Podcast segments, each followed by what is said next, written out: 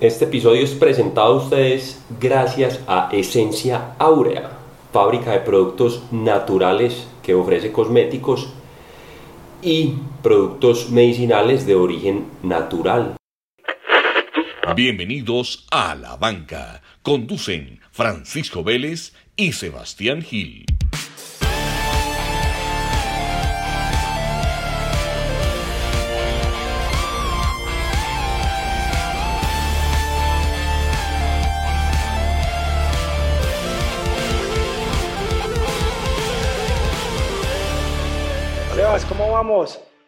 Pacho, muy bien, muy bien. Semana de nuevo de invitados. Eh, y, bueno, yo creo que la, el episodio pasado la rompimos, pero con la introducción. Hubo por ahí alguna retroalimentación de que algunos lloraron, entonces trataremos de hacer lo mismo con, con el invitado de hoy. ¿Y qué la que tenemos? ¿Y qué invita a la que tenemos? Entonces aquí voy. Ha hecho de su vida en la pantalla chica, pero tiene un corazón y un espíritu gigante. Como la historia del ave fénix, ha resucitado las cenizas varias veces y siempre ha logrado fortalecerse. Su cuerpo es su templo, su mente un arma letal y su alma una puerta a una sana locura. Una gladiadora de la vida, con ustedes, Valentina Liscán. Valen, mm. bienvenida. No, par. uno que Empezamos bien. Empezamos bien. Uno que dice, uno ante, ante, o sea, pásamelo por escrito, pásamelo por escrito. Ahorita te lo mando. A uno le piden, ve, mándame el perfil, no sé qué, qué, qué, qué quieres que diga, o a mandar esto. Uy, muchas gracias, muchas gracias chicos, qué, qué rico estar aquí eh, con ustedes. Ale, mami, tranquilo que saben que estamos en cuarentena y todos vivimos en un espacio chiquito. este, gracias, mamita. Este, no, muchas gracias, muchas gracias por esa presentación y para mí un honor eh, estar aquí con ustedes, además porque eh, pues sé la calidad de gente que están, que están teniendo, las entrevistas que están teniendo, también sé la calidad de gente que son eh, y pues que siempre están muy conectados con, con lo que sea bienestar traerle bienestar a la gente. Ahora, el bienestar puede venir de muchas maneras, pero ustedes siempre están como en esa onda, entonces, pues bacano y gracias por invitarme. Salud. Salud. Salud, así es. Bueno, y, la, y, la, primera pregunta muy relacionada a eso y a lo que hablábamos ahora de eh, fuera de micrófono de tus, de, pues, de tus nuevos proyectos y, y, lo que quieres hacer, pero empecemos un poco de atrás hacia adelante si yo te pregunto hoy en día, en este momento, de todo lo que te ha pasado, porque ya vamos a hablar un poco, pues, de algunas cosas y bueno, pero hoy en día, danos un pequeño resumen de lo que nos decías ahora. ¿Quién eres en este momento y qué te define? ¿Cuál es tu estilo y filosofía de vida en este momento? Uy, chicos. ¿Ustedes conocen una agrupación eh, que se llama Cuarteto de Nos? Creo que es chilena. Sí, sí, sí. Muy buena. Ah, bueno. Ah, ah, adoro, adoro Cuarteto de Nos y tienen una canción donde dicen también como eh, le preguntan, a ellos les encanta hacer como actuaciones en medio de las canciones y le preguntan al tipo que, que se defina en un renglón, en uno en cuatro renglones, una cosa así, y él dice como no me puedo, no me puedo definir. Yo yo me, yo, como decías, pues como el Fénix, no sé qué tan bueno y tan positivo sea, también lo he estado analizando porque a veces en el momento de quemarme a mí misma he quemado a muchas personas alrededor. O sea, una santa paloma tampoco he sido. Em, obviamente nunca con la intención de hacerle daño a nadie, sino en mi proceso natural de crecimiento. Pienso que en el proceso natural de crecimiento todos los seres humanos estamos atados eh, indiscutiblemente a la impermanencia, o sea, al cambio, y, y, yo sí que lo he probado carne propia. yo sí que he tenido que transformarme unas cuantas veces y quién sabe cuántas más transformaciones me falten. Yo ya no genero resistencia ante eso. En este momento puedo decirles que soy una que por primera vez en toda mi vida y siendo ya mamá de un niño de cinco años, mmm, hasta hace muy poco entendí realmente lo que era ser mujer. Eh, hasta hace muy poco empecé a sentirme cómoda dentro de mí misma. Hasta hace muy poco entendí cuál era esa libertad o a qué se refería esa libertad y esa bandera de libertad que de pequeña quise cargar siendo medio revolucionaria y cargando al Che Guevara en, todos, en todas mis maletas del colegio y pintándolo en todos lados, o sea, era bien delincuente.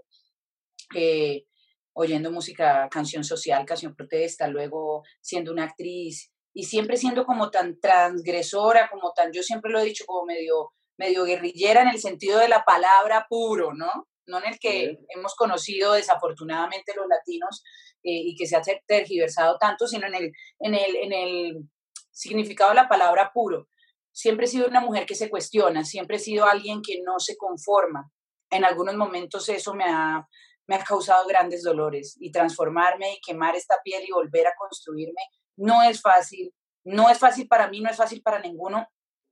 Puedo entender hoy en día que todos los seres humanos tenemos estos momentos de transformación y que son constantes y por ende debería bajarle a la criticadera sabiendo que, que yo misma sé en mi pellejo lo que, lo que implica un cambio, lo que implica romper estructuras, eh, deconstruirse, eh, desaprender, y reencontrarte contigo mismo, porque al final yo siento que lo que el viaje del, del, ser humano es como, no es, uno dice que evolución, y, lo mencioné al principio, pero realmente es un viaje más como de recordar realmente quién eres y qué viniste a hacer acá, que, cuál es la importancia de tu, de tu permanencia en este plano.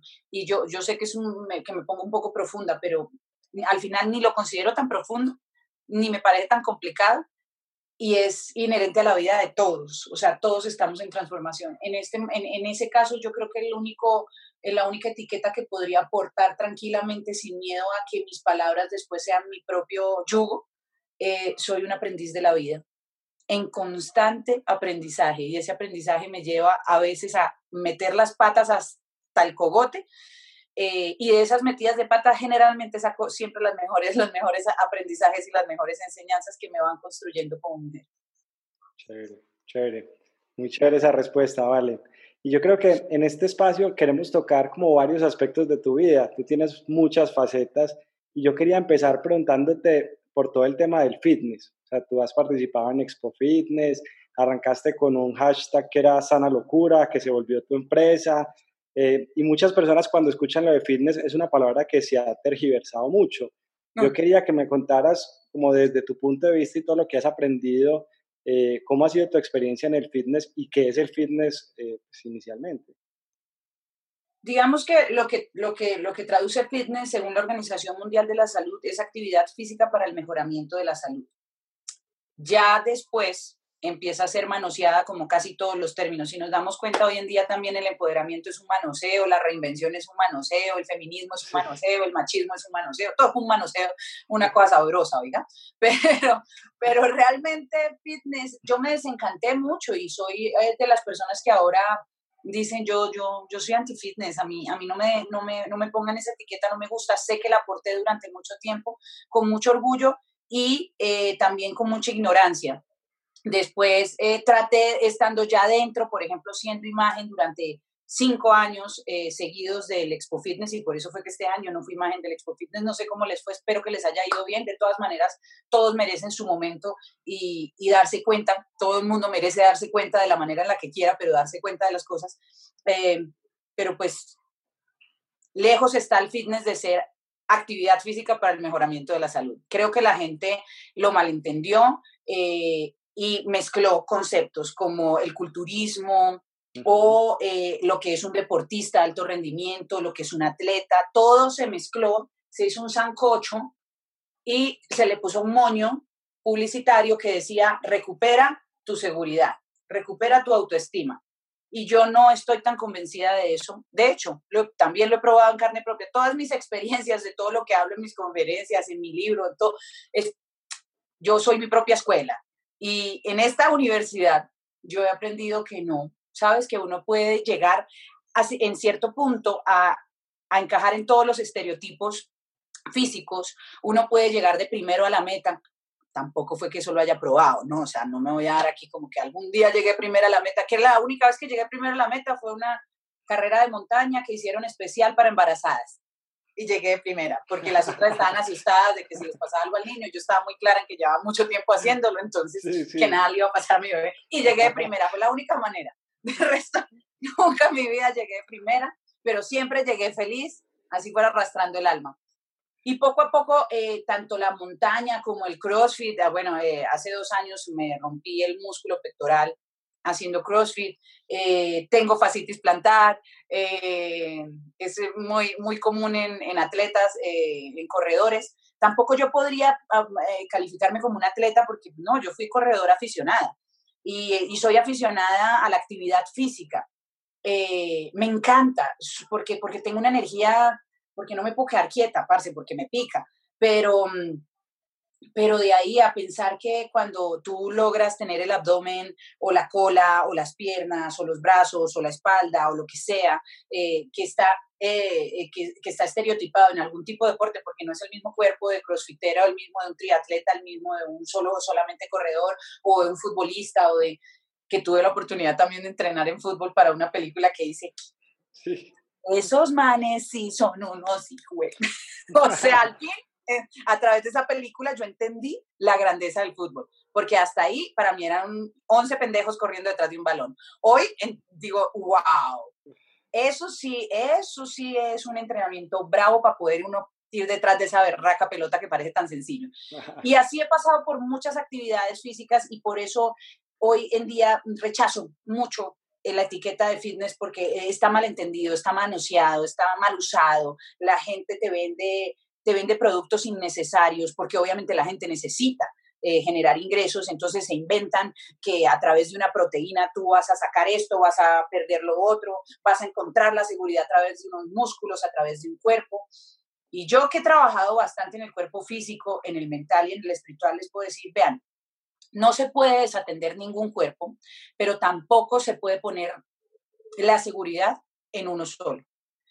Yo conozco cuerpos tallados por el mismísimo Zeus, pero es que es tallados por el mismísimo Zeus. De hecho, tuve un novio con casi, casi me caso. Eh, uno de los tres anillos que he vuelto. Una de las varias. El, el, man carita no tenía, pero tenía un cuerpo, parce, y uno decía, ¿para qué cara con ese cuerpo? Y, y detrás de eso conocí pues a él y a muchas otras personas también en el medio de la actuación conociendo mujeres bellas, altas, delgadas, esbeltas, parece que no les tiembla nada.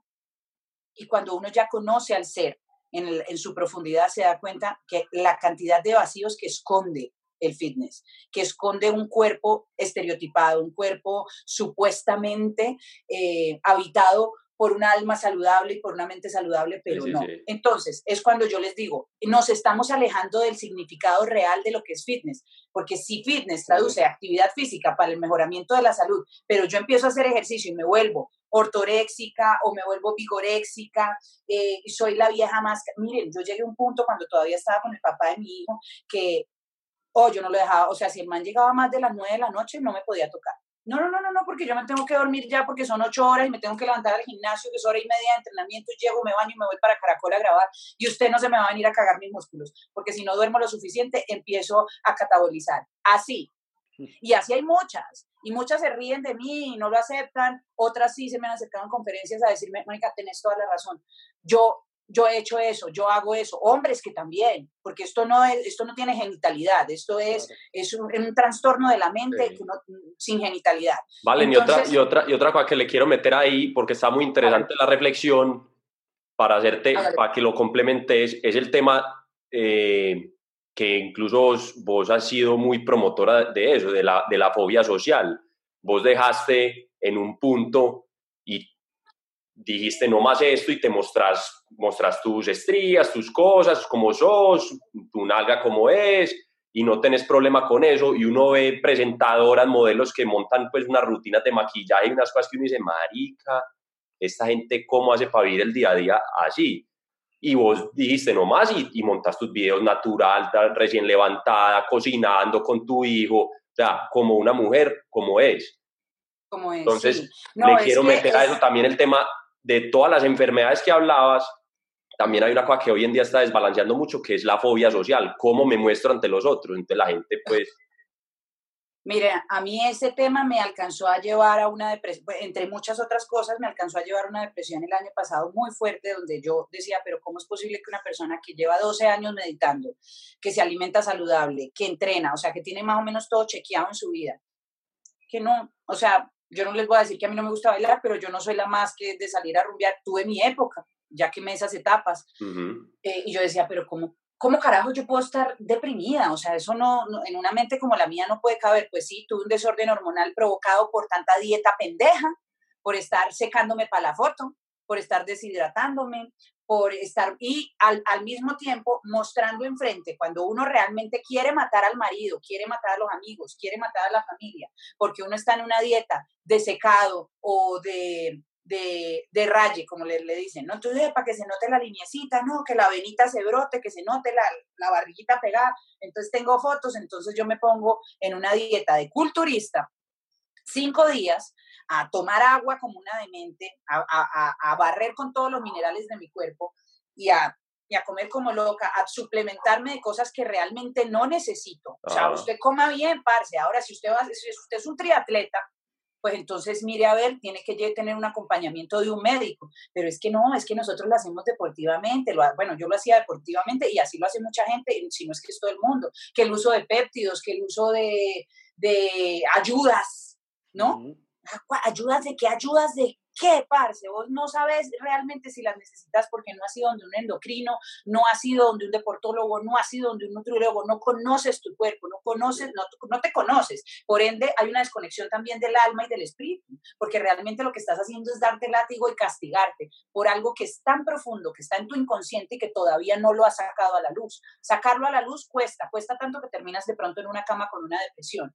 Pero para mí la depresión fue lo mejor que me pudo haber pasado, una gran, gran, gran maestra, pero definitivamente sí me di cuenta de la deconstrucción que tenía que hacer del ser social que yo había construido, de esa mujer, super mujer que había mostrado en redes sociales, que tiene tiempo para entrenar tres horas al día, que cocina, que, es, que, que además está impoluta frente a la cámara, como si nunca le pasara nada, que siempre está feliz, se levanta radiante, se acuesta radiante. Cuando yo he llorado mis ojos los últimos años, cuando yo me he revolcado en el piso los últimos años, cuando yo me he sentido con ganas de tirarme por esta misma ventanita que tanto estábamos alabando ahorita.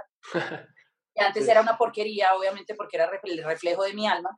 Y después ya empezó a coger sentido y ahora hay flores y ahora es todo un altar y le decimos la ventanita del amor porque es la ventanita del amor, del amor propio, de, de, de, de, todo mi ritual conmigo misma. Eh, pero había momentos en los que yo miraba esta ventana y lo que yo quería era botarme, yo no le encontraba sentido a la vida. Y me daba mucha tristeza porque tenía compromisos con marcas, muchas marcas me, me abandonaron también en el camino, eh, porque yo no era capaz, no era capaz de tomarme una foto y se me notaba, ya en algunas fotos de esa época hay comentarios de gente que dice, oye, se te ven, se te ven tristes los ojos, mis ojos son muy expresivos, eh, y la gente se daba cuenta, pues es que la ventana de mi alma, se daban cuenta de lo que me estaba pasando. Y algunos me tiraban piedra. Y algunos decían, pero triste usted de qué, cuando medio traté de hablar, triste usted de qué si lo tiene todo. Yo decía, Dios mío, nadie sabe lo que cada uno vive. Y de un momento a otro vino una oleada donde muchos empezamos a, a dejar la maricada y a mostrarnos como somos. Eh, eh, y entonces dijeron que se ha puesto de moda la depresión. No, la depresión nunca ha estado de moda. La depresión siempre ha existido y es una gran maestra. La angustia, los ataques de angustia, pánico. Y en este momento... Ansiedad por, aquí.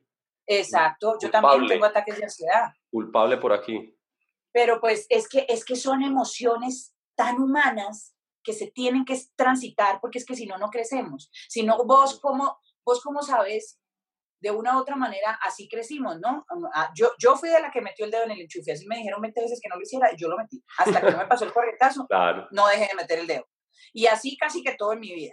O sea, yo hasta que yo no voy compruebo porque yo no puedo, tal vez es que esta es, este es el, el, el tinte delincuente que tengo yo, y es que yo no puedo ir para donde va Vicente porque sí, porque la gente va para allá, para donde va Vicente, entonces yo voy. Entonces por eso es que yo no me declaro en ningún grupo político, ni religioso, ni social, yo no me declaro en ninguno, yo hago mi propio camino y lo sigo. No digo que nadie siga mi camino porque no sé si le va a funcionar. Creo que el camino de cada quien es único como su ADN y de la misma manera es el cuerpo, de la misma manera es la mente, de la misma manera es el alma. El alma también tiene un ADN según la cábala y nosotros simplemente eh, tenemos que empezar a conectarnos con esa pureza que, que, es la que somos, no una pureza en la que yo no me deprimo, en la que yo no me pongo bravo, no una pureza sacrosagrada que se inventaron para que nosotros nos sintiéramos tan poco merecedores de ser seres espirituales que dijéramos, no, eso que lo hagan los curas, eso que lo hagan los monjes, eso que lo hagan los lo otros, yo no, yo no, porque yo, no, yo quiero gozarme este plano también con su sabrosura, ¿y por qué no? Y resulta que la espiritualidad es conectar los dos planos, es tener conectado el, el este, la manifestación, lo mundano y lo espiritual, conectados a través de nosotros y esa es la tarea. Y, y nadie la hace porque si no son los que se van para el extremo blanco, están los que se van para el extremo negro, pero ninguno quiere transitar por el gris. Tan fácil como verse las películas de Star Wars. Valen, ahorita tú hablabas y tú conectabas que mucha gente llega a ese mundo mal llamado fitness por un tema de, de autoestima, pero yo creo que nos contabas muy, muy chévere y es pues que la autoestima va mucho más allá de la parte física del cuerpo, que tiene otros componentes eh, en la parte de salud, en la parte, perdón, mental y en la parte de espiritualidad. ¿Cómo se construye esa autoestima? O sea, ¿qué has aprendido tú de cómo se construye la autoestima en una persona? Ay, Dios mío, bebés. Eso es un, un trabajo diario. Es un trabajo de días y, y ah, logra uno hasta pasar meses que uno dice, puta, estoy empoderada nada me tumba de aquí, yo ya sé quién soy, cuál es mi valor personal, tengo claro mi destino, mi futuro, tengo claro todo, marica, yo tengo que servir, yo tengo que hacer esto, me siento cómoda, me siento feliz, me veo al espejo y digo, qué rica, marica, si yo no fuera yo me enamoraría de mí, una cosa así. No vuelvas a decir una, una, una grosería, sí, perdón. Una última grosería o si no, no que estoy en una entrevista. Bueno, no vuelvas a confiar en mí. Dramático. Eh, y al otro día se levanta y Mercurio está retrógrado o la luna está llena en Escorpio, como la de hace de estos días. O sea, ustedes no me van a decir que alguno de los dos no tuvo o dolor de cabeza o ataque de ansiedad o mal genio, como, como ganitas de mandar a todos para el carajo. Algo de eso nos tuvo que haber tocado algo de eso. Esa luna estuvo y yo me desconfiguré. Yo, o sea, yo ya me sentía, mejor dicho, voy a escribir un libro, cómo vivir en pandemias. O sea, yo dije, no, ya lo voy a escribir porque es que yo ya la tengo, es clara, clara. Los últimos días botada en la cama, o sea, como que me paraba. El lunes, eh, ayer hice el entrenamiento, pero no me sentía tan bien. Eh, bueno, no sé, y, desconfigurada, esta sensación de, de, que te miras al espejo. Ahora, nosotras lo vivimos cada mes, pero lo estoy diciendo como un poquito más fuerte, como que, que te gana esa energía. Y a mí me da una cosa, obviamente tengo el alma competitiva y trato de trabajarle a eso, que hay que también sacar e, ese, ese rayón del disco duro. Entonces yo me pongo competitiva conmigo misma y digo, pero ¿cómo así? O sea, vos ya entendés, vos ya sabés, vos te has psicoanalizado hasta el fondo hasta la madre, por eso te deprimiste. Escribí un libro donde me saqué las entrañas. Se supone que yo ya debería saber que esto pasa y no, pero no, pero no puedo abandonar la sensación, pero y lo estoy observando y lo estoy viendo y todavía hay muchas batallas que me faltan ganar eh, y, y definitivamente la seguridad es una cosa que varía según lo atento que estés. Por eso digo que no tiene que ver con el cuerpo. Yo conozco gente que, que por el otro lado, que, que no, según los estereotipos, no son tallados por Zeus, eh, pero que tiene unas viejas que tienen una seguridad así, eh, que ahora les dicen las curvy, y tiene una seguridad que yo digo, no, si yo tuviera la seguridad estaría en Hollywood, marica. A mí, a mí lo que me faltó en la vida fue seguridad, a mí me faltó fue eso. Entonces, entonces sí, mm, tengo, tengo claro que no puede ser ubicado en un cuerpo porque ¿qué es lo que pasa? Que cuando no lo vemos materializado y como mensualmente, por ejemplo, en las mujeres va a haber una variación en cómo nos vemos porque hay una disminución hormonal que hace que varíe todo, la forma en la que vemos la vida. Eh, y ustedes también la tienen en unas porciones más bajas, pero también la tienen los hombres. Entonces, es imposible que a través de un cuerpo, además un cuerpo que está atado al cambio de la impermanencia, que va a pasar por los años y que va a verse afectado por el paso de los años y de la vida misma, pues atar mi seguridad a eso es como, como, no sé, como pegar mi seguridad con mocos, o sea, no, eso no tiene ningún sentido, eso no tiene ningún sentido. Yo creo que la seguridad es un trabajo espiritual y mental muy fuerte que tienes que hacer. Y la seguridad se encuentra en el momento en el que empiezas a aceptar o esos chispazos de seguridad, porque lo que les digo, yo todavía no soy una persona que permanece ahí 100% en ese lugar, pero creo que eh, se da en el momento en el que tú aprendes a integrar lo que en este plano llamamos oscuridad y tu luz. los dos, aceptarlos, aceptar, aceptar que estás pinchemente loca como una cabra. ¿Qué hacemos? O sea, es una cosa con la que yo no puedo luchar. Nadie me va a... muy de acuerdo y sigamos por ese, por ese hilo porque está muy, está muy bueno. Hay un tema que yo creo que ha sido tabú, incluso voy a contar un poco de mi, de mi historia y, y tú ya diste algunas pistas, pero es, es el tema de que la mente se trabaja en varios aspectos, ¿cierto? Uno de ellos es la espiritualidad. La espiritualidad se trabaja de muchas maneras. De, históricamente nos dieron la palabra clásica, la fe, y pues la fe está ligada en muchas culturas a la religión, pero esa no es la única espiritualidad. Yo, por ejemplo, desde el deporte que hago, mi bicicleta, triatlón, etcétera, yo incluso la gente me ve y no da un peso que yo duerma con unos cristales, o que yo tenga una japamala, o que yo medite, o que yo tenga esencias eh, para echarle al difusorcito, o que ponga a cargar mis piedras con la luna. La gente oirá y dirá eso, pero Gil, pero este man jamás me hubiera imaginado eso y se lo gozan a uno. Pero eso a mí me ha traído paz, eso a mí me ha traído balance, eso a mí me ha aterrizado, eso a mí me ha dado control. Entonces, a mí me sirve. Vos ya dijiste algunos de tus herramientas, pero me gustaría saber cómo has encontrado ese camino, qué haces, el yoga, eh, qué herramientas utilizas que te han aterrizado en ese tema de la espiritualidad. Yo creo que para mí, eh, pues ha sido un viaje completo, pero creo que para mí la meditación también ha sido una gran herramienta. Yo con, y todas las mañanas lo digo a través de los lives que estoy compartiendo ahora en Instagram y es como miren, nosotros somos seres espirituales transitando una experiencia humana, sino que nos desconectamos muy berracamente. Tenemos muchos distractores, entonces por eso nos desconectamos tan fácil. Y casi que parte de, de la tarea que vinimos a hacer también implica desconectarnos y después volver a conectarnos. Nosotros como almas pedimos estar aquí y pedimos experimentar este plano para entender cosas que dentro de esos seres espirituales que éramos no podíamos experimentar. Entonces casi que deberíamos aprender a agradecer hasta un madrazo, hasta una patada en el culo, como dicen por ahí, porque nos echa para adelante. Y es que todo nos echa para adelante, y, sobre todo los momentos difíciles, las personas difíciles, las situaciones difíciles. Pero yo siempre le digo en las mañanas, orar. Orar es hablar con Dios. Meditar es escuchar a Dios, es bajarle el volumen a la frecuencia que tengo, que tengo de pensamientos que producen ruido, que producen de todo, que quitan el sueño, que dan ataques de ansiedad, que yo los he vivido, es bajarle y empezar a generar un espacio en nuestra mente. Y esto que estoy hablando no es, no se lo inventó un hippie en el parque con un incienso. Esto es científicamente comprobado.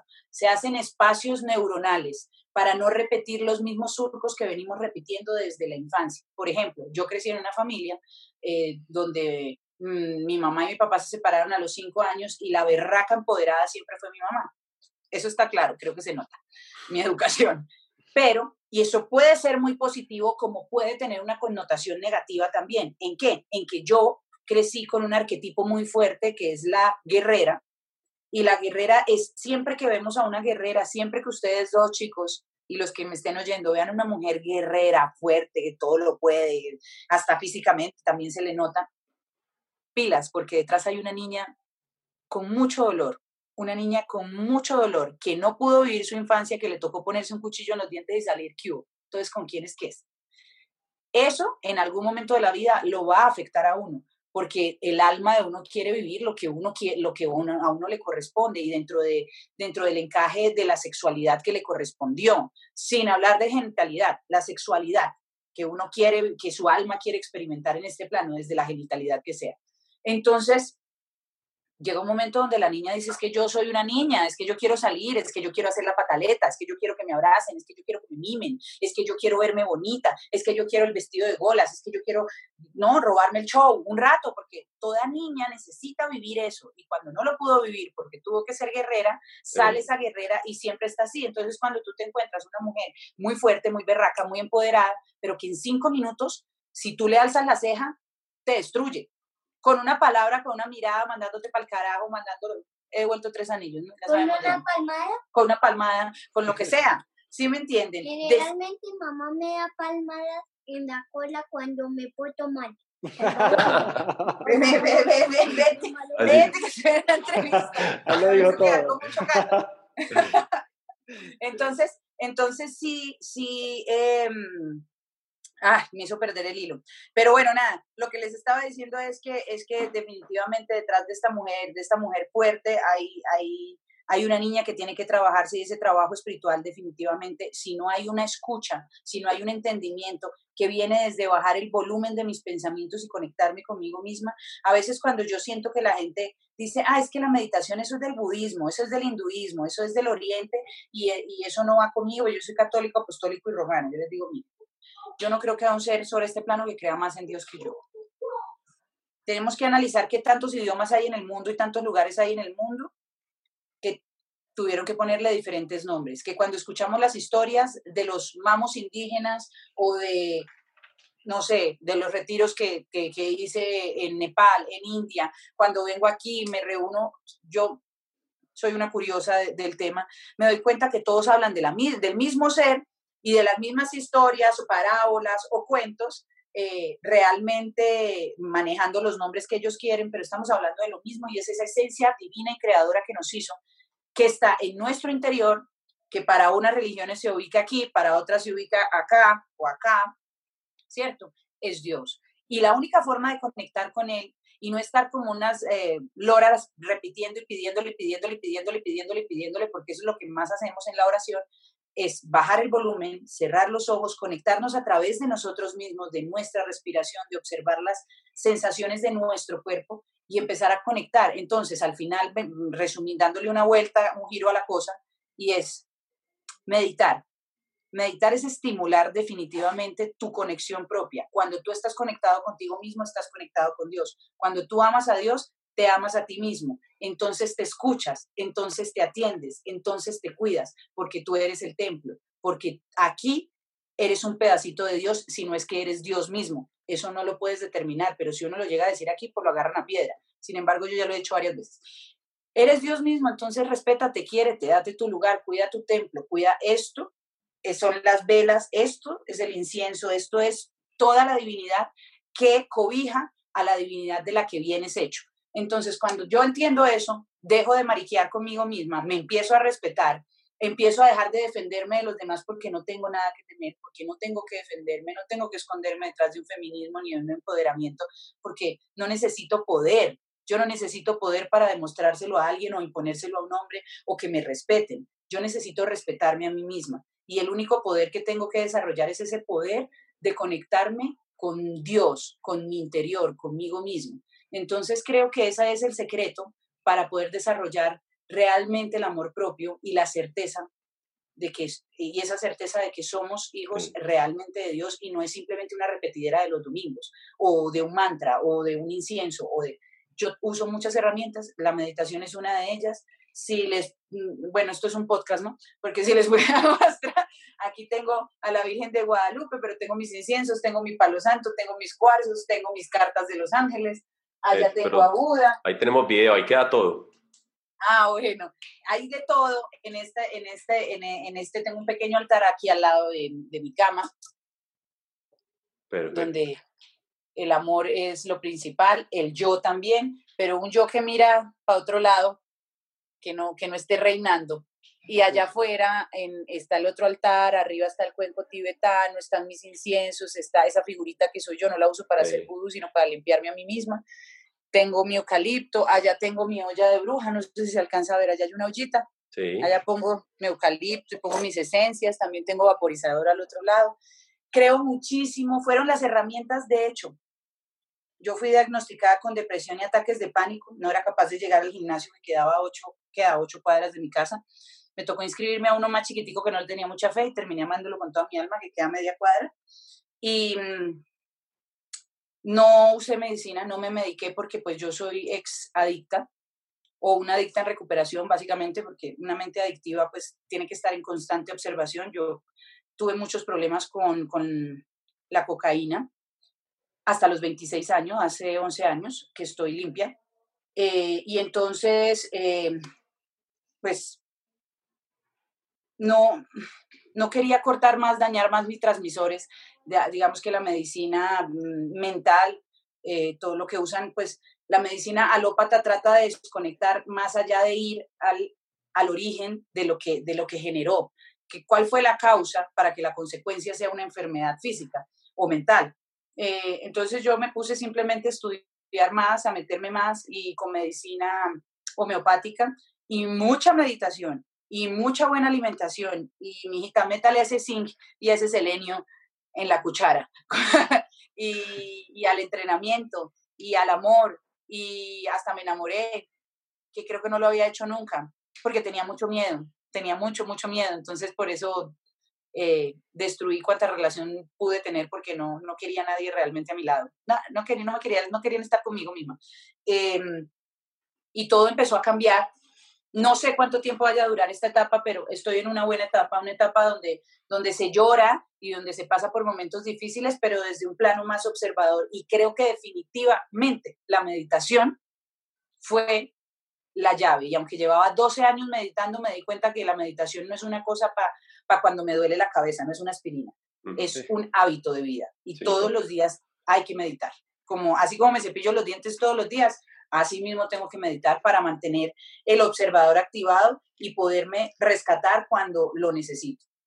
Ahí antes de, Pacho, te interrumpo ahí un segundo para complementar lo que dice Valen. Eh, ahí cuando dijiste que de pronto nos tiraban piedra cuando uno decía que uno era Dios mismo, todo eso hace parte para que los que nos estén oyendo y busquen, que es uno de mis personajes favoritos, es Neil deGrasse Tyson, el negrito que es el astrofísico, eso se llama una perspectiva cósmica. Él dice que todos, pues él dice no, pues la ciencia lo dice. Las estrellas implosionan, de ahí salen los elementos, los elementos se vuelven estrellas, se vuelven sistemas, en esos sistemas solares se crea la vida y aquí estamos nosotros. Entonces nosotros somos polvo de estrellas. Entonces somos, estamos hechos todos del mismo material que está hecho el universo. Entonces Dios es el universo, el universo somos todos, por ende todos somos Dios.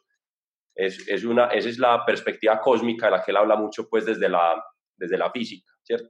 Bien, así es. Entonces, Pacho, ahí te dejo.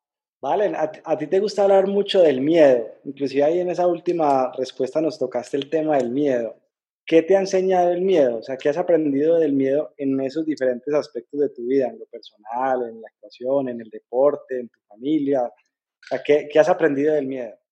El miedo tiene una carga energética poderosa. O sea, si la pudiéramos medir, estoy segura que daría una vaina muy, en una vibración muy alta. Pero si se sabe usar, porque si no te manda a la inversa, te manda a una vibración muy baja. Y el universo y de donde venimos hechos, nosotros tiene una vibración muy alta, muy alta, muy, muy alta. Y aquí todavía en este plano vibramos en cosas muy bajas, muy densas, que tenemos que integrar, como decía que hay que integrar los dos polos que nos componen, porque si bien venimos del polvo de estrellas, pues básicamente el útero es esta madre en la que estamos caminando y que la tenemos un poquito, un poquito jodida, como al femenino. No, no, no sé por qué, pero tiene alguna relación. Entonces, eh, entonces, eh, que también hace parte de nosotras, somos nosotras las que tenemos que despertar, no los hombres. El día que nosotras despertemos bien, todos despertamos.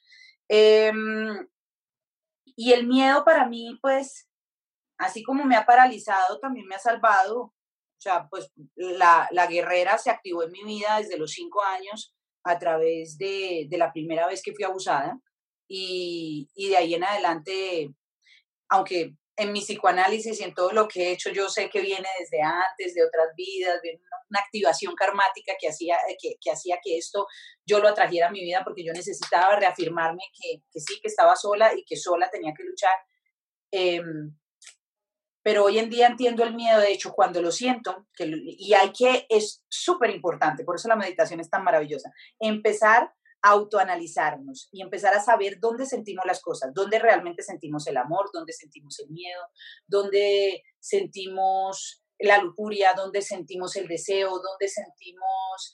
Eh, ¿Qué es lo que sentimos? Y empezar a, a, a sentirlo y a sentirlo de una manera a propósito. Eso se llama autoobservación y empiezas a agrandarlo. Yo, por ejemplo, siento el miedo en la barriga, inmediatamente lo siento en la barriga y se me sube por la espalda y me empieza a subir, a subir, a subir, hasta que llega aquí y cuando llega a mi cabeza se transforma, ese miedo se transforma, me hace una chispa y sale, marica, ni quita, huevón. O sea, salgo a destruir lo que tenga que destruir y me llevo por delante. Pero esa fuerza bruta no sirve de nada. O sea, no sirve de nada, realmente no. Aquí lo que sirve es la inteligencia. Pare, respire, analice, haga un proceso de razonamiento y luego sí lo puede mandar para afuera. Yo no era muy de eso y hoy en día cuando la siento, cuando siento que viene la emoción del miedo a mi cuerpo, inmediatamente la puedo reconocer y lo puedo reconocer y puedo empezar a trabajarlo y a decir, ¿por qué estás aquí?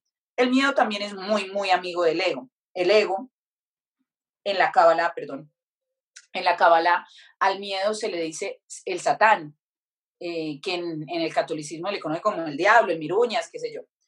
Y en la cábala nos hablan que realmente no es un ángel malo, sino que le pusieron una tarea bien complicada, que es retarnos y jodernos y jodernos hasta que nosotros despertemos. Él tiene su deseo, en su deseo más profundo, él, él quiere que nosotros despertemos y evolucionemos y nos demos cuenta que también somos ángeles, que también somos polvo de estrellas, que, que esto es nuestro, que no es que alguien nos prestó esto, no es que es, es, es, nuestro y como nuestro tenemos que respetarlo y honrarlo, pero como todavía no lo sabemos, él cada vez está más activo. Un nombre contemporáneo podría ser el ego. El mejor amigo del ego, la mejor herramienta que tiene el ego se llama miedo. Y desde el miedo, activado en diferentes áreas, cuando actúas desde ahí, destruyes todo lo que está a tu alrededor. Por ejemplo, alguna gente, algunas personas dicen, no, es que esto es una persona egocentrista porque, porque, ¿no? Porque se cree la, la verga, pues, si está montada en la diva o en el divo, qué sé yo. Ese no es el único ego. Ese es uno que, digamos, que podemos detectar y que seguramente detrás de este arquetipo del poderoso o de la poderosa hay un niño herido, una niña herida, hay un montón de vacíos, no sabemos cuáles, no todos tienen que ser sexuales, pueden ser muchas carencias, muchas carencias, eh, que tratamos de tapar en nuestra adultez siendo invencibles, algunos a partir del éxito, del dinero, de la fama, del cuerpo, de tantas cosas. Pero hay otra cara del miedo que es cuando el miedo te paraliza y te vuelves víctima. Ah, yo no sé cuál será peor de los dos, pero la víctima, si es que es... La, la victimización. La victimización es lo peor que te puede pasar porque es que, mira, yo siempre le, digo a las mujeres cuando están en consulta conmigo, no, si no hay víctima, no hay victimario. El show no puede continuar. No, no. En la obra de teatro tiene que haber un bueno y una mala. Las obras de teatro, la, la, actuación como tal está constituida de la representación de los arquetipos de nuestra mente. Si no hay víctima, no hay victimario. Entonces, ¿por qué te victimizas? Pero la víctima goza del sufrimiento. Es raro, pero nos gusta nos acostumbramos, nos alimentamos de esa energía, nos alimentamos de desesperar al otro, pobres manes así con la cabeza que ya no saben qué hacer y está loca y esta marica, pues yo la amo, pero es que está loca y, la loca descontrolada, y tú me haces, ¿por qué me dejas? Yo les digo, marica, paren un segundo, yo he estado en estoy actuándolo porque lo conozco perfectamente y yo he estado ahí. También me he arrancado el pelo y le he pegado a la pared varias veces. Gracias, hace años que no, pero y espero no volver. Pero esta víctima se alimenta de esa energía. Hay un libro maravilloso que se llama... se fue, se fue. De Perú, que es eh, la novena revelación. Novena revelación, novena secreto, novena algo. Es de un tipo periodista que termina viajando al Perú a, es una novela, no es de la vida real, aunque tiene muchos componentes de la vida real, es una novela. Y algo maravilloso es como describen la energía de los humanos cuando están interactuando y cómo cuando hay una energía de víctima, el campo energético se crece a tragarse el campo energético del otro. Y es así, de la misma manera que cuando hay un grito de una agresión, no, no te diferencias, o sea, de hecho, la víctima y el victimario son la misma cara de una sola moneda. Entonces, no te ubiques. Se llaman las, nueve, las nueve revelaciones. Ay, gracias, bebé. Las nueve revelaciones de James Redfield, para los que lo quieran leer. En inglés se llama The Celestine Prophecy. Y hay película. Mala, lenta, pero Ahora no vean la película. Eh, y es maravilloso porque, porque ahí alcanza uno a entender este juego de las energías, eh, cómo, cómo, cómo cómo se desempeña en este, en este teatro de la vida. Es, es maravilloso. Y es lo mismo que pasa cuando una persona está segura, está tranquila y que uno la siente en armonía y uno dice, marica, no sé, pero tiene un brillo, no sé, pero tiene un algo. y es cuando yo le digo a mis amigos hombres, vean, no importa si usted tiene barriga, no importa si no tiene los brazos gigantes, no importa, es más, ni si, no importa si lo tiene grande o tiene chiquito. Realmente aquí lo que importa es el trabajo que usted haya hecho con usted mismo aquí. Ahí, en ese momento, usted va a traer a la mujer o a la pareja que realmente resuene con usted y que valore lo que realmente usted es, tenga o no tenga. La construcción va por dentro, aquí, en el corazón, se me olvida que es un podcast, en el corazón y en la mente. Eso es lo que, a ese es el entrenamiento que tenemos que trabajarle diario. El resto termina siendo un resultado, porque al final tú generas tanta conciencia que entiendes que tienes que cuidar el cuerpo físico y lo tienes que mover, buscar cuál es la actividad física que te gusta y lo tienes que mover, parce, porque si no se enferma. Ya.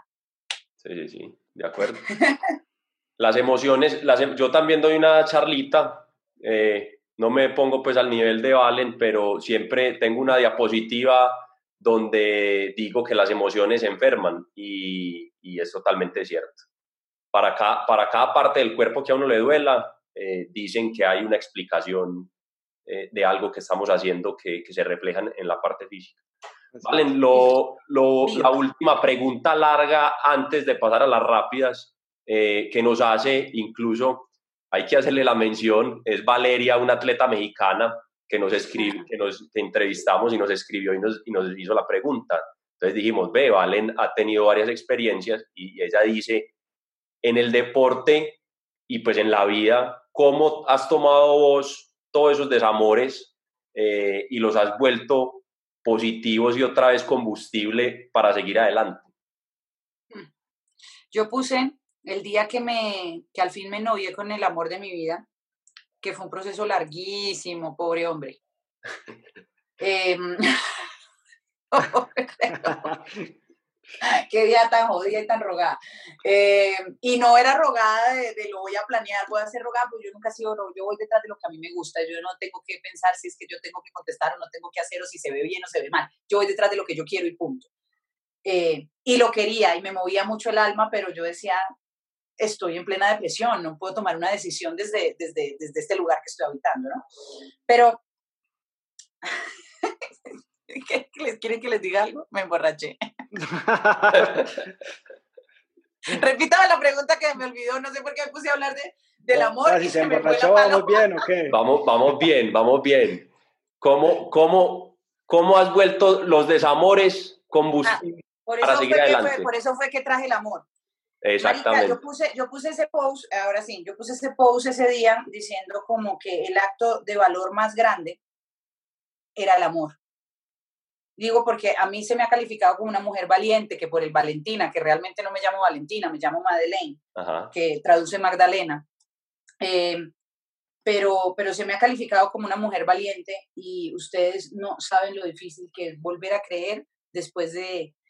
Volver a creer, no, permitirse sentir, porque no era, no era que no le creyera, yo al final soy una hueva, yo al final soy una hueva y creo que en todos lados hay amor y en todos lados quiero ver amor y en todos lados quiero vibrar en amor, siempre.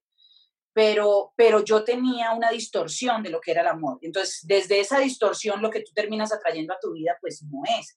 Ahora, bendigo cada relación que viví, así haya vivido relaciones de mierda, literalmente, eh, porque pues también me construyeron en la mujer que soy, ¿no? Sí pero ¿cómo volver ahí? Todavía hay momentos que me lo pregunto y todavía tengo momentos difíciles en, mi vida sentimental, en, mi experiencia amorosa, eh, donde definitivamente tengo que bendecir a este ser porque tiene una paciencia, bueno, es que hasta para levantarme tiene paciencia, hasta para ponerme el freno tiene paciencia. Eh, porque, porque no es fácil, porque no es fácil, porque, porque uno queda con muchas cicatrices y, uno tiene que aprender a andar con esas cicatrices como si fueran como mis tatuajes, que también tienen un significado como las cicatrices. Digamos que para mí lo más duro fue cuando reconocí que mis experiencias amorosas desafortunadas, como las afortunadas, eran un reflejo de lo que yo estaba atrayendo a mi vida, de lo que de una u otra manera yo necesitaba ver de mí misma.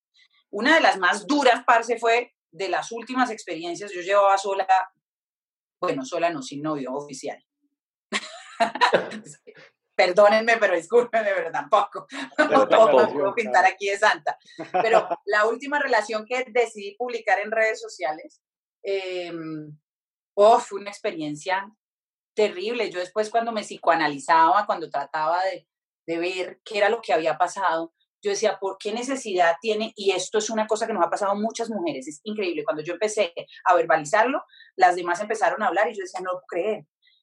Porque uno cree que las vividoras son las mujeres, uno cree que las mujeres son las que se meten con manes para sacarle la plata o que se meten por interés. Párcelo, son, hay hombres que también. Y es tan doloroso cuando tú asumes la responsabilidad que tienes en eso. Cuando yo asumí la responsabilidad que yo tenía en eso, en haber dejado entrar a mi vida una persona vividora, aprovechada, uno dice, ¿dónde está mi autoestima? O sea, ¿dónde estoy yo? ¿En qué momento me perdí de mí misma como para yo terminar pagándole a alguien para que me quiera? Para que esté conmigo, para que no se vaya, para terminar cayendo en sus juegos mentales. Ojo, mujeres que me están oyendo, son unos maestros. Son unos maestros del engaño, lo son. Y tampoco quiero alimentar que estemos todas desconfiando eh, porque ya, ya hay bastante desconfianza respecto de las mujeres a los hombres y me parecen que, que, somos unas mojigatas porque nosotras también podemos llegar a ser más, demasiado malvadas.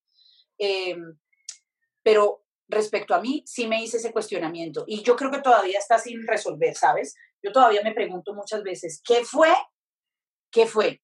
¿Por qué me desconecté de esa manera tan brava? Bueno, después de eso fue que empecé como así, laboralmente, lo que ustedes veían en redes era así, pero yo por dentro iba para abajo.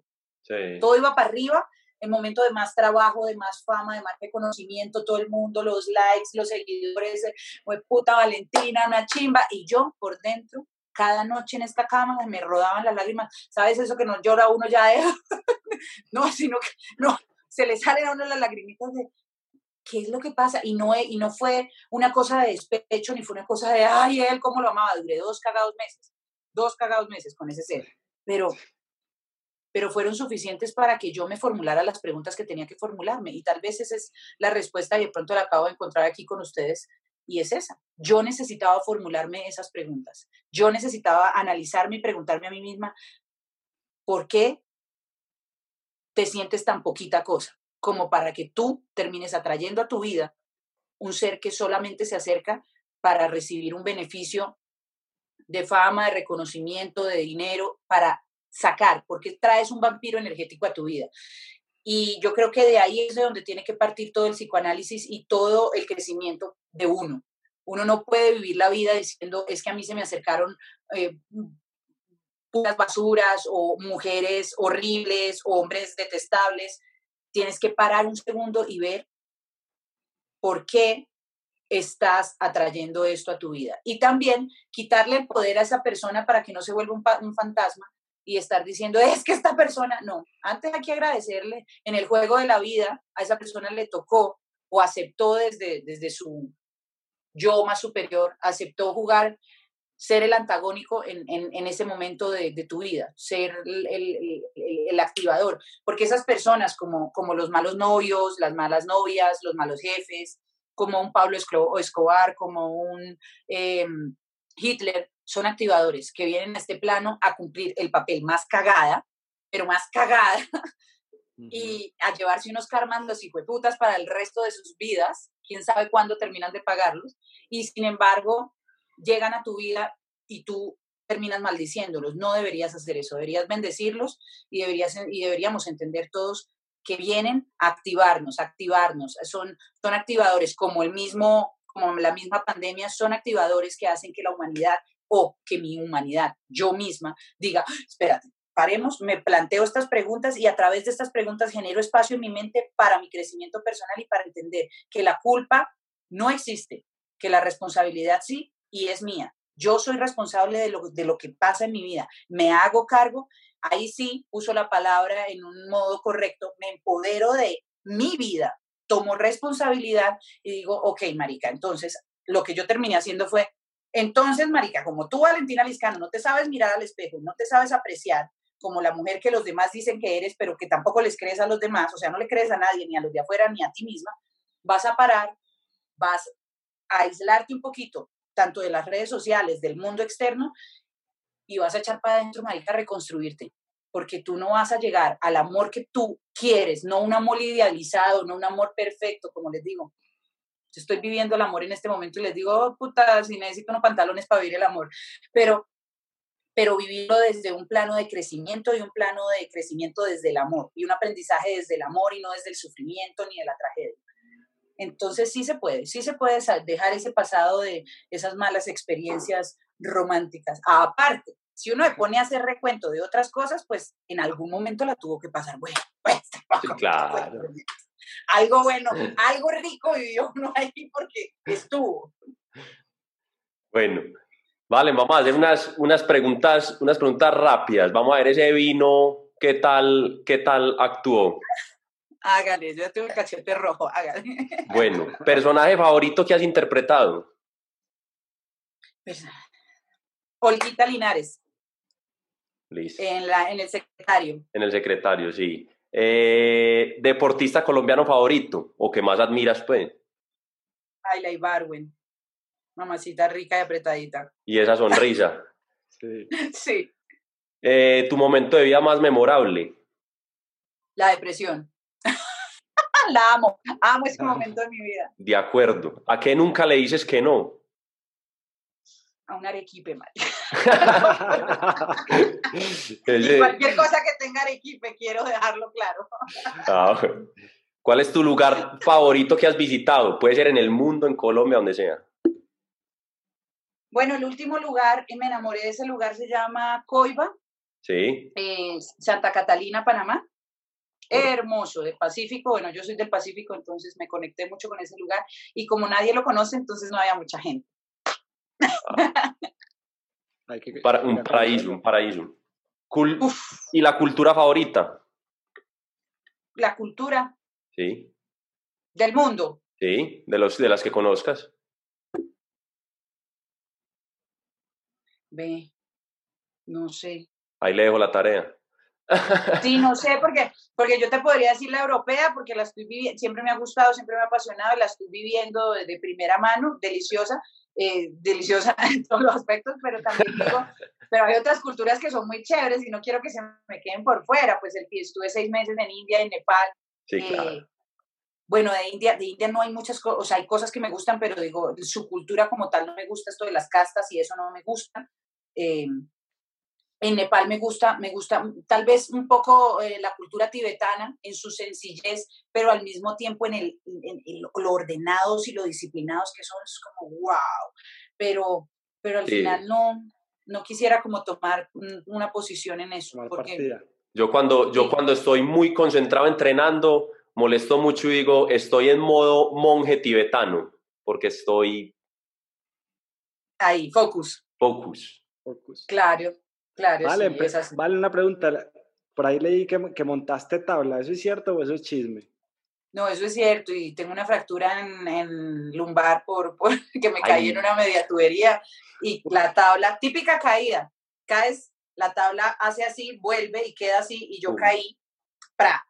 Quedé un mes en silla de ruedas con un tratamiento durísimo. O sea, pues me, me, me lesioné. No me fracturé, pero me lesioné y hasta el sol de hoy es un tema, obviamente entreno mucho, mucho, mucho mi, mi lumbar y la fortalezco mucho, pues, pero parce, sí, fue verdad. Y me encantaba, y me encantaba, me fascinaba. Era un peladito completo yo. Bueno, vale, muchas gracias. Demasiado, demasiado profundo, eso es lo que buscábamos. Eh, muchas gracias por esas reflexiones. Yo creo que aprendimos, aprendimos demasiado de, de la mujer sobre todo. Muchas gracias por, por ese espacio. Sí, Muchas gracias chicos. De verdad que es muy rico encontrar espacios donde, donde lo permitan, le permitan a uno, bueno, yo creo que al final uno es el que se tiene que permitir, pero es donde se interesen genuinamente en, en, darle una voz eh, al ser, otra vez sin, sin, sin género, sin genitalidad, pero, pero al ser, que podamos ser y hablar y que la gente tal vez conozca cosas hoy hablé de cosas que no he hablado en ningún otro medio. Entonces, este, chévere, chévere que la gente tenga oportunidad de conocerlo un poquito más. Oye, yo creo que dejas un mensaje muy chévere y es de aprender a conocerse a uno mismo, de plantearse como esas preguntas. Y, y, no sé si, si de pronto le va a pasar a los que escuchen este episodio, pero es algo que uno cuando te escucha se cuestiona y es como todo ese autoconocimiento que, que tú profesas. Yo creo que eso es algo muy bonito y es un mensaje chévere como para dejarle a los que nos escuchan. Entonces, súper. Ay, tan bello, gracias. Muchas gracias, muchas gracias. Sí, creo que tenemos que preguntarnos que todo lo que nos molesta afuera, que todo lo que no nos gusta, que todo lo que nos desagrada de los demás, que todo lo difícil que es la vida, que todo, no busquen las respuestas afuera, están adentro. Suena a frase de Instagram, pero ¿qué hacemos? Es cierto. Es cierto, correcto. Así es. Bueno, vale. Muchas gracias. Gracias, bizcochos. Los adoro con todo mi corazón. Qué buen vino. Gracias a ti. Un abrazo. Muchísimas gracias.